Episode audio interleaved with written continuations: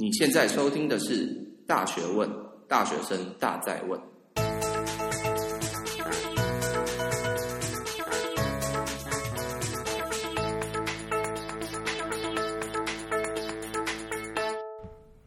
Hello，大家好，欢迎回到《大学问》，大学生的大在问。我是你的主持人查理。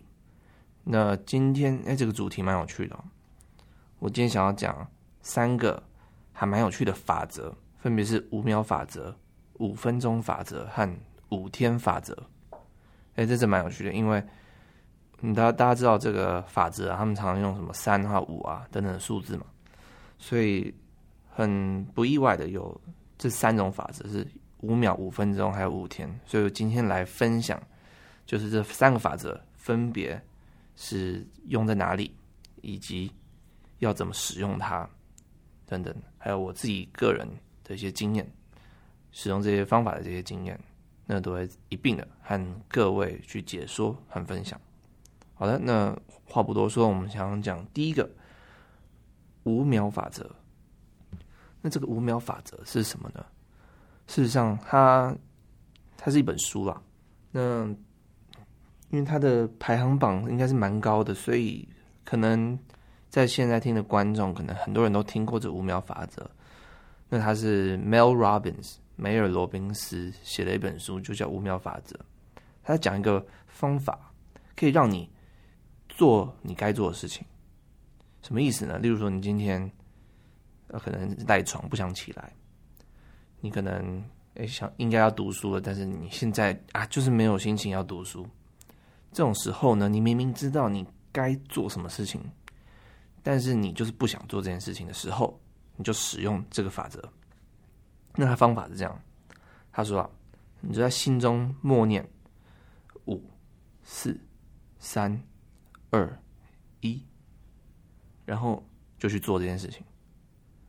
对，就是这么简单。而且不瞒各位说，就是这么神奇。你只要在心中默默的倒数五秒钟，你就有办法从原本不想要做。变成开始行动，哎，那大家一定如果没有试过的话，一定想说：我这到底在讲什么？为什么有办法这么神奇？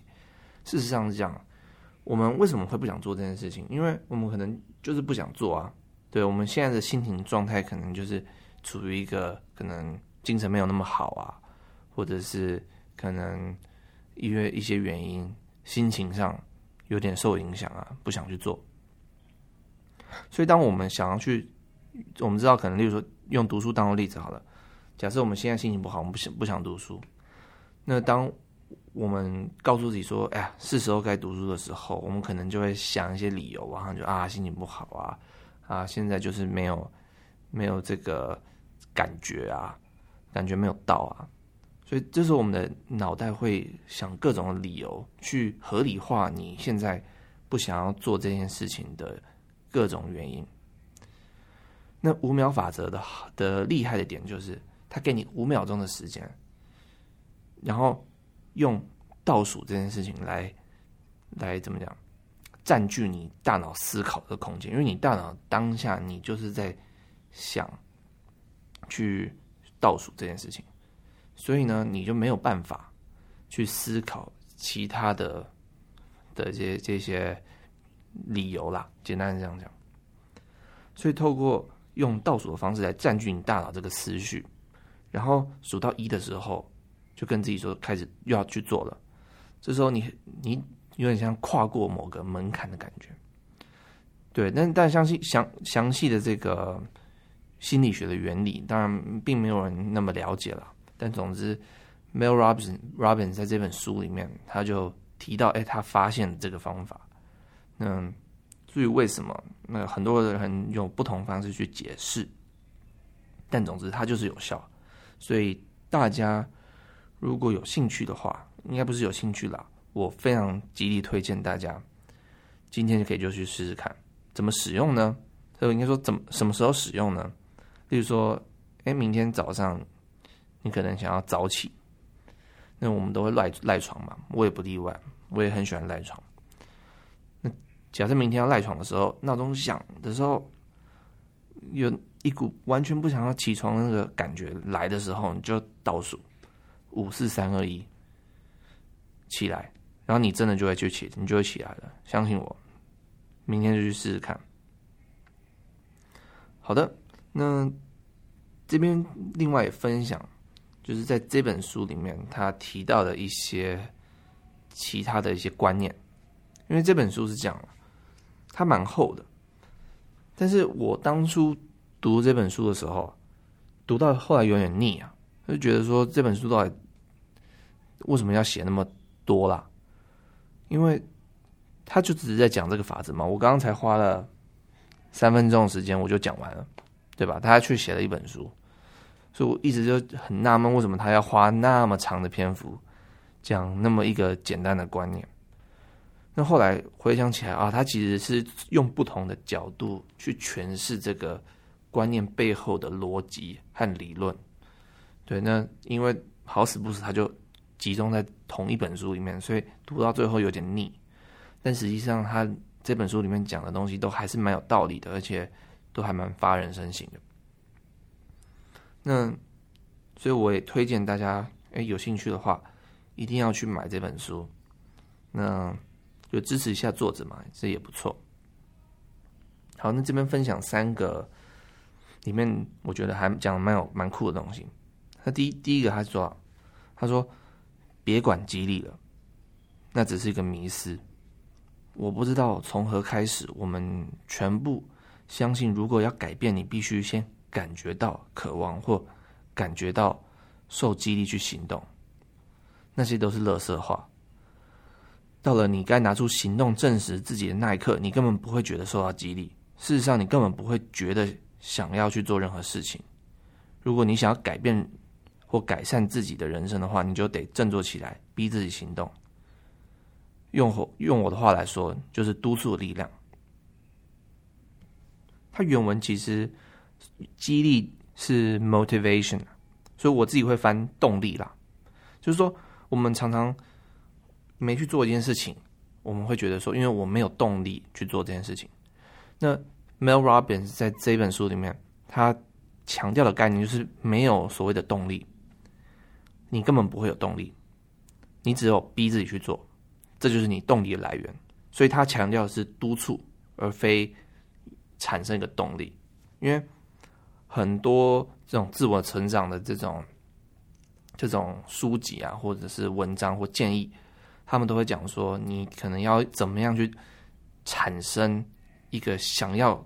去做事情的渴望或动力，那 Mel Robbins 却是反对这个想法。他认为动动不动力一点都不重要，而是只要督促自己，你就有办法去行动，有办法去成功。那第二个我想要分享的句子是这样的：他说，没有正确的时机，唯有的就是现在。你只有一次人生，就这样，他不可能重来。要不要逼自己去发挥极限，全部都操之在己，而行动的时间就是现在。哎，这句话蛮白话文嘛。那他原文他其实有点双关啦。他说：“There is no right time, there is only right now。”那虽然这句话很白话文，但是我觉得还蛮发人深省的，因为。我们常常说，一个正确的时机是可能天时地利人和嘛。那天时地利这件事情，这不是你能控制的，它是有点运气成分。唯有一件事情，就是你自己能不能去做这件事情，你自己愿不愿意去做这件事情，这个是百分之百完全由你自己去掌控的。那与其说，等等一个完美的时机，不如你自己先行动，因为你等了半天，你可能永远等不到你所谓的那个完美的时机。但是如果你先去行动，你控制你这个部分，你的部分能做的事情，那么你成功，你达成你的这个目标的几率就大大。远超于等那个完美时机的那个人。好的，那第三个我想要分享的句子啊，他说，研究告诉我们，第一件事情就是你必须原谅自己的拖延。认真的，这不是什么灵性救赎，而是科学。什么意思呢？他提到有一个就是科学家，他做了有关拖延啊的等等的实验呢、那最后发现，如果你这一次原谅你自己考试的时候，哎，有点啊，没有没有读好啊，就是可能太晚读啊，到最后都抱抱抱佛脚啊，这样子。如果你考第一次考试拖延了。那针对这件事情，你原谅自己的时候，你下一次再犯的几率就会比较低。啊，我我是不知道为什么啦，但总之，哎，研究出来就是这样。那 Mel Robbins 在这边他就解释啊，他认为，哎，原谅自己，接受说啊，这你就是就是犯错嘛，你你在这一次的确是犯错，你接受这件事情，你下一次再犯的几率就会比比较低啦。他是这样，所以。回过来就是说，他想要表达的，就是对，逼自己去做，然后尽量快速的去做这件事情，不要拖延。但是如果你今天哎，就是真的就是没有人不是那么完美嘛，你就是这一次就失败了，拖延了，然后做得不好也没关系，原谅自己，你下一次做到，那你就是一个成功的这个典范。好的，那这边是五秒法则的部分，希望大家，哎，听完之后可以明天啊或今天晚上你在读书的时候就利用这个法则，跟自己倒数之后就去读书，不要再继续划手机。好的，那第二个法则，五分钟法则，那这个法则在干嘛？事实上，这个是 Hal Elrod 的。他提出的一个想法，我不太确定我之前有没有提到他了。他是算是我还蛮崇拜的一个一个人啊。他写过两本书，第一本叫做《Miracle Morning》奇迹早晨，第二本书叫做《The Miracle Equation》奇迹方程式。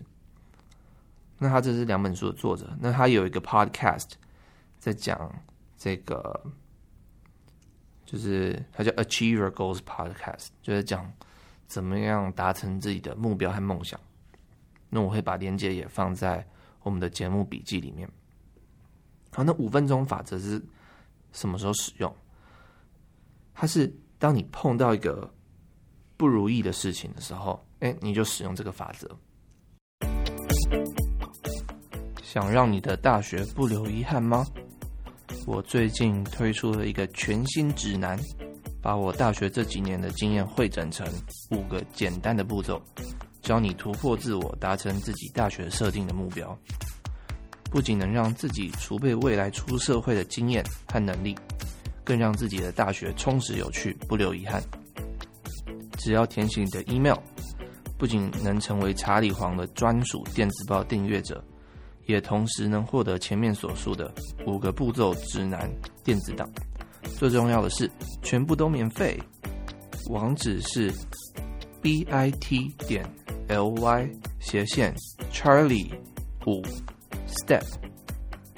Charlie 是 c h a r l i e 五就是阿拉伯数字的五，Step 是 s t e p。那再讲一次。b i t 点 l y 斜线 Charlie 五 Step，全部都小写哦。好的，那我们就在另一端见吧，拜拜。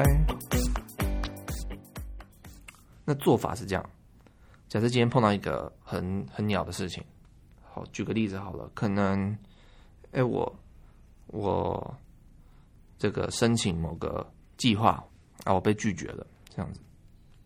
好的。这这件事很有够糟的，对不对？那这时候呢，这方法就是你这时候你拿起你的手机，然后点开你的这个倒数计时器，设定五分钟倒数计时。那这段时间呢，因为你现在很心情很糟嘛，你很难过，你很气愤，所以这时候你可能你可以敲桌子，你可以大吼大叫，你可以骂三字经，就是好好的抒发抒发一下你这个难过、生气的这个情绪。但是当这个计时器响起的时候，五分钟到了，你就接受这个现实，然后继续往人生的下一步迈进。那这个法则到底在讲什么？事实上，他想要强调的一个概念就是，你有这个情绪很正常，并不可耻。负面情绪是大家都会有的，但是你去接受它，才是一个解决问题的方法。那我这边题外话讲一下，哎，情绪这件事情到底是怎么发生的？那我们常常用一个例子啊，我自己在医学系学这个神经的时候，我们常用例子就是，你，看到一个假的蛇，然后产生一个恐惧感。那事实上讲，当我们的眼睛接受到这个假的蛇这个影像的时候，它就传一个讯息到我们的这个掌管恐惧的。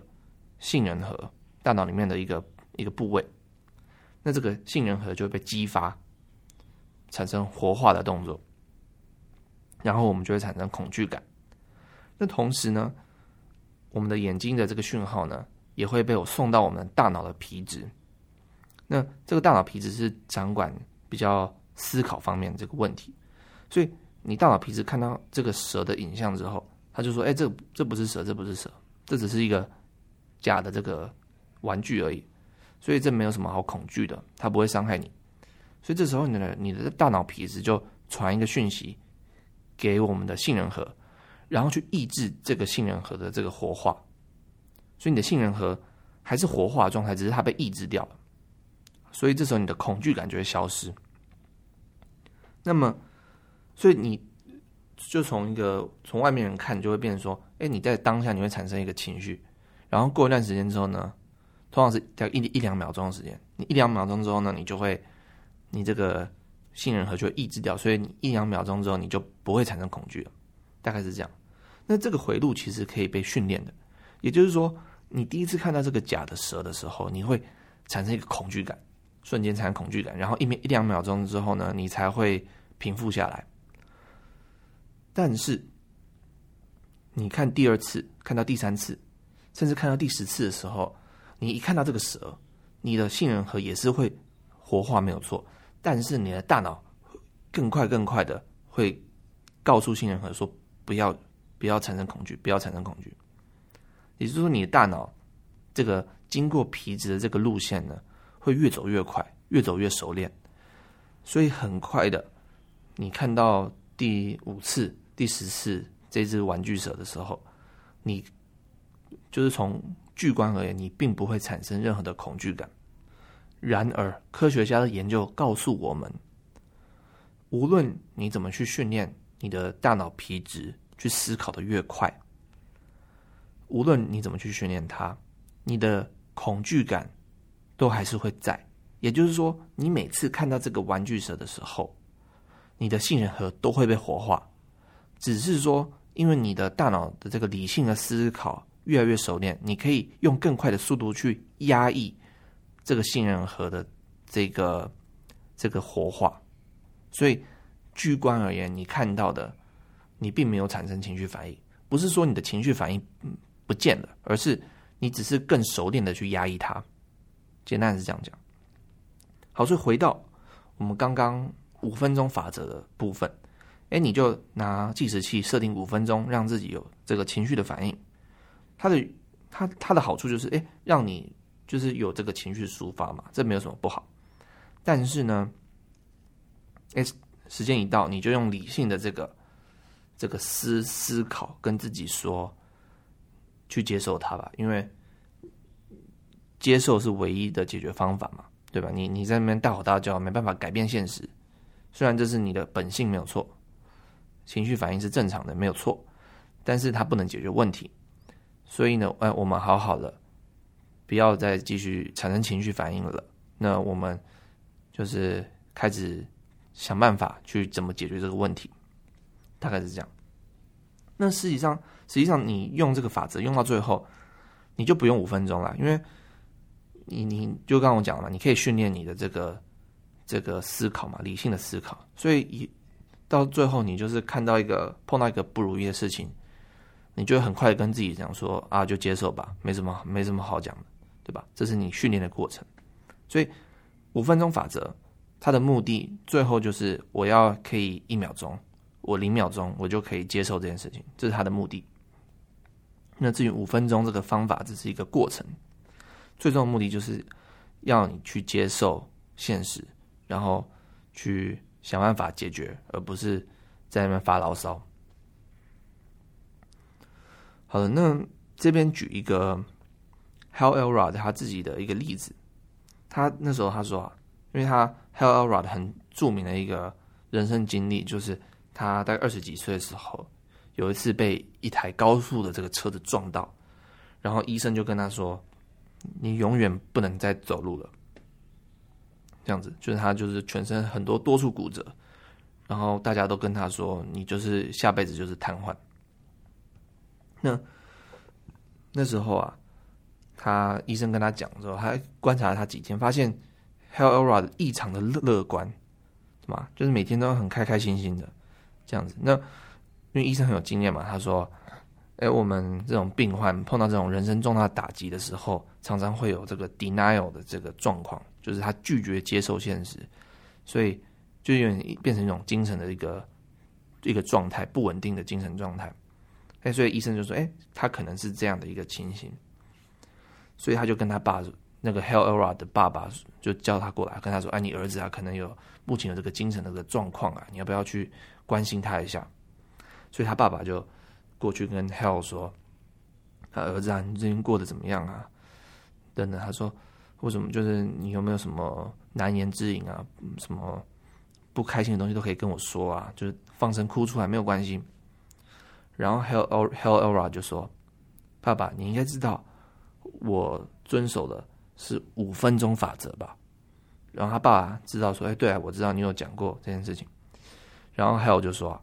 哎，现在已经两个礼拜了，意思是说，Hal Elrod 已经老老早早在五分五分钟他就接受他自己可能下辈子没办法走路这件这件事情了。所以，因为你在那边哭在那边闹，都没办法解决你现在骨折这个状态。唯有的唯有的这个方法就是先接受这件事情，然后想办法要怎么做复健嘛，这才是解决方法的问题，而不是情绪的这个这个。发作，对，然后这是他的这个题外这个例子。好的，那这边也分享，就是 Hal Elrod 在他的书里面，我揭露的一些话。他说啊，因为这这个这本书是我应该是从 Miracle Equation 里面拿的，那他并没有中文翻译，所以我就念英文。那话是这样。I could choose a response that would discourage and disempower me, such as, This is unfair, I don't deserve this, I hate that this is happening to me, my life is ruined. Or I could choose a response that would encourage and, and empower me, such as, I can't change this. There is no point in feeling bad about my circumstances. I have so much to be grateful for.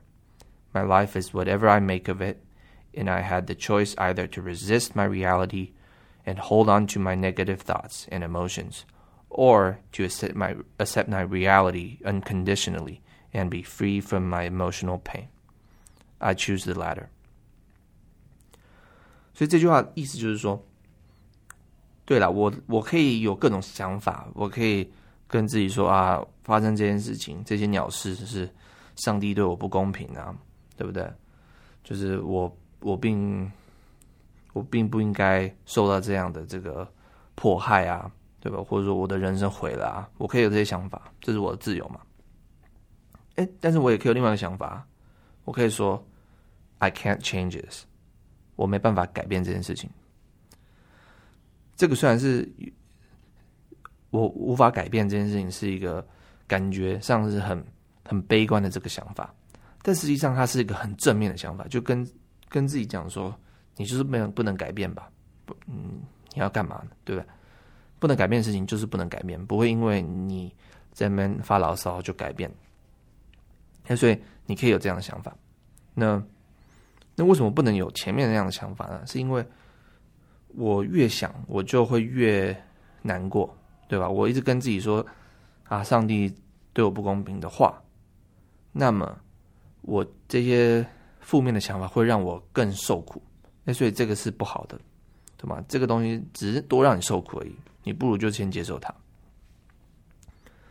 好，那第二个，第第二句话也是有点像了。他说：“Understand that if you can't change the situation, continuing to resist will only generate more unnecessary emotional pain.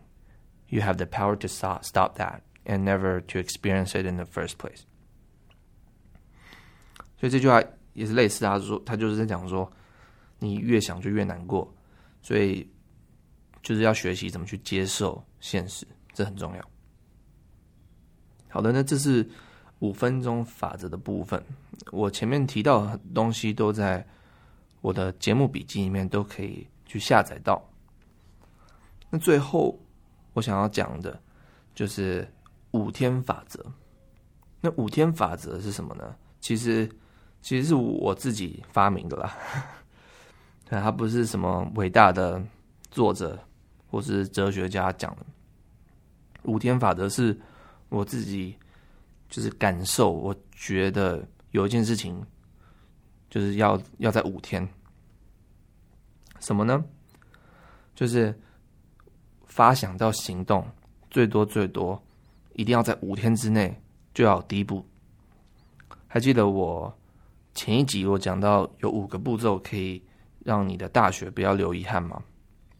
还没有听的听众，一定要就回去前一集去听我到底在讲什么。那这五个步骤的第一个步骤到第四个步骤之间，一定要在五五天之内一定要做到。第一个步骤是就是发想嘛，然后第四个步骤是行动，所以这这四个步骤你一定要五天之内就要做完。那我这个没有什么为什么啦，就是我自己的亲身感受到的一个经验。对，那我通常行动一定要在五五天之内，因为如果超过五天，甚至超过一个礼拜之后，我就会开始想办法去拒绝我自己。如果听众不知道我要讲什么，这边稍微解释一下，就这五个步骤在讲说要怎么样让自己去做到自己的这个目标，和达成自己想要一开始想要做的事情。那从一开始产生这个想法。比如说，你也可能想要学一个乐器，对吧？那这个想法到你做第一步之间，一定要在五天之内。那那如果你拖太久，你就会开始拒绝自己，然后就不会想去做这件事情了。那所谓的第一个步骤很简单嘛，第一个步骤就是就是往这个目标迈进的第一个步骤。所以，针对学乐器这个。东西可能是说，哎，去报名一个课程，或者加一个，比如说吉他社等等的。总之要踏出第一步。如果你没有在五天之内踏出第一步，你很有很有可能你就永远不会再去做它了。那这个是我自己经验的部分。我想可能每个人都有不一样的感受，但我自己的经验是跟跟自己说，一定要逼自己在五天之内，因为五天之内就会有各种事情，然后干扰，然后最后就没有做了。好的，那那这边分享一个我自己的故事好了，就是我还记得啊，我大概去年嘛，还是今年，去应该是去年去年吧，有一次我就看到那个一零一的这个应该不是马拉松，但是一零一有那个登高那个那个比赛嘛，对，就是从一楼爬到一百零一楼的这个。登高这个挑战赛，然后那时候我就看到这个资讯，我就哎跟同学说，哎你要不要报这个东西？然后我同学就说好啊，可以啊这样。然后我就问我妈说，哎，妈，我去报名这个东西。然后我妈就开始说，啊你这样会不会受伤啊？就是毅力很高啊，对不对？会不会什么横纹肌溶解症啊？等等。然后就啊对，好像有这种可能。然后就开始。开始想东想西，然后最后我我最后决定说我要去报这样，然后就发现就已经截止，不是截止，就是报名人数已经额满了，所以我就永远没有报上。你讲这个例子是说，因为五天还有一个原因是因为有时候有些机会还蛮宝贵的啦，所以如果你没有没有很快速行动的话，你常常啊就失去这个机会。原本想要去做，在这边想东想西，然后就没去做，然后你就永远没有这个机会。所以五天还有一个还有一个就是功能，就是确保你把握这个机会。那当然五天是五天不是要拖到五天，是说越快越好啦。你可以当 right now 去做这件事情，那当然是最好。或者你可以用五秒法则，我同意，就是很多事情不是五秒之内一定可以做好了。对，五秒只是说你已经知道要做什么，你只是不想去做，那五秒一定可以做。但是有些事情是你可能还要报名啊，还要可能找一下资料啊，对不对？还要准备一下，所以一定五秒可能没办法做好。所以这时候就给自己一个期限，就是五天，五天之内一定要做完。那刚刚讲到这个马拉松的例子，我再补补充后来我怎么做。所以后来有一次呢，我就跟同学那时候我们在聊天，然后突然想到，哎，我们去我们下下个学期报名马拉松，所以我就跟同学说啊，那我们 right now 我们现在就去报名，我们就上网找有什么马拉松的资料，然后我们就我们就呃就看到一个看到一个板桥的马拉松。我就跟同学立刻，我就当天，我就当天晚上，我就我就缴费，然后去报名了。那所以后来，我前几个礼拜吧，对，我就去跑了这个马拉松。那我这也是我人生第一次跑马拉松。那我跑二十一 K，然后我就哎顺利的就完成它。所以也就是说，就不要拖啦，因为你拖了之后，第一马拉松可能可能真的就报名额满，你就没有这个机会了。或者是说，你开始去假如去问我妈好了，我妈就会开始想办法叫我不要去跑，所以 所以这时候你可能又没有机会了，等等的，你就假如我被我妈说服，那我可能就永远就没办法挑战我自己了，因为你知道吗？我妈妈总是关心东关心西的，就怕你受伤什么之类，这不是不好了，但是有时候也会拖累你自己的这些梦想啊等等，我觉得这样也是。就是必须考虑的一个点。好的，那这边就是五秒、五分钟跟五天法则啦。